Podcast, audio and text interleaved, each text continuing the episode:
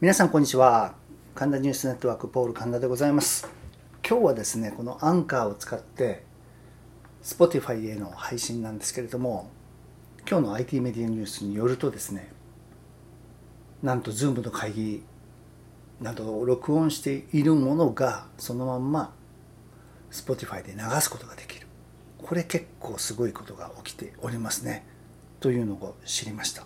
ということでとりあえずそれをお伝えしたく。それとあとですねマイケル・ジャクソンの曲は結構このアンカーでも流せるということが分かりました。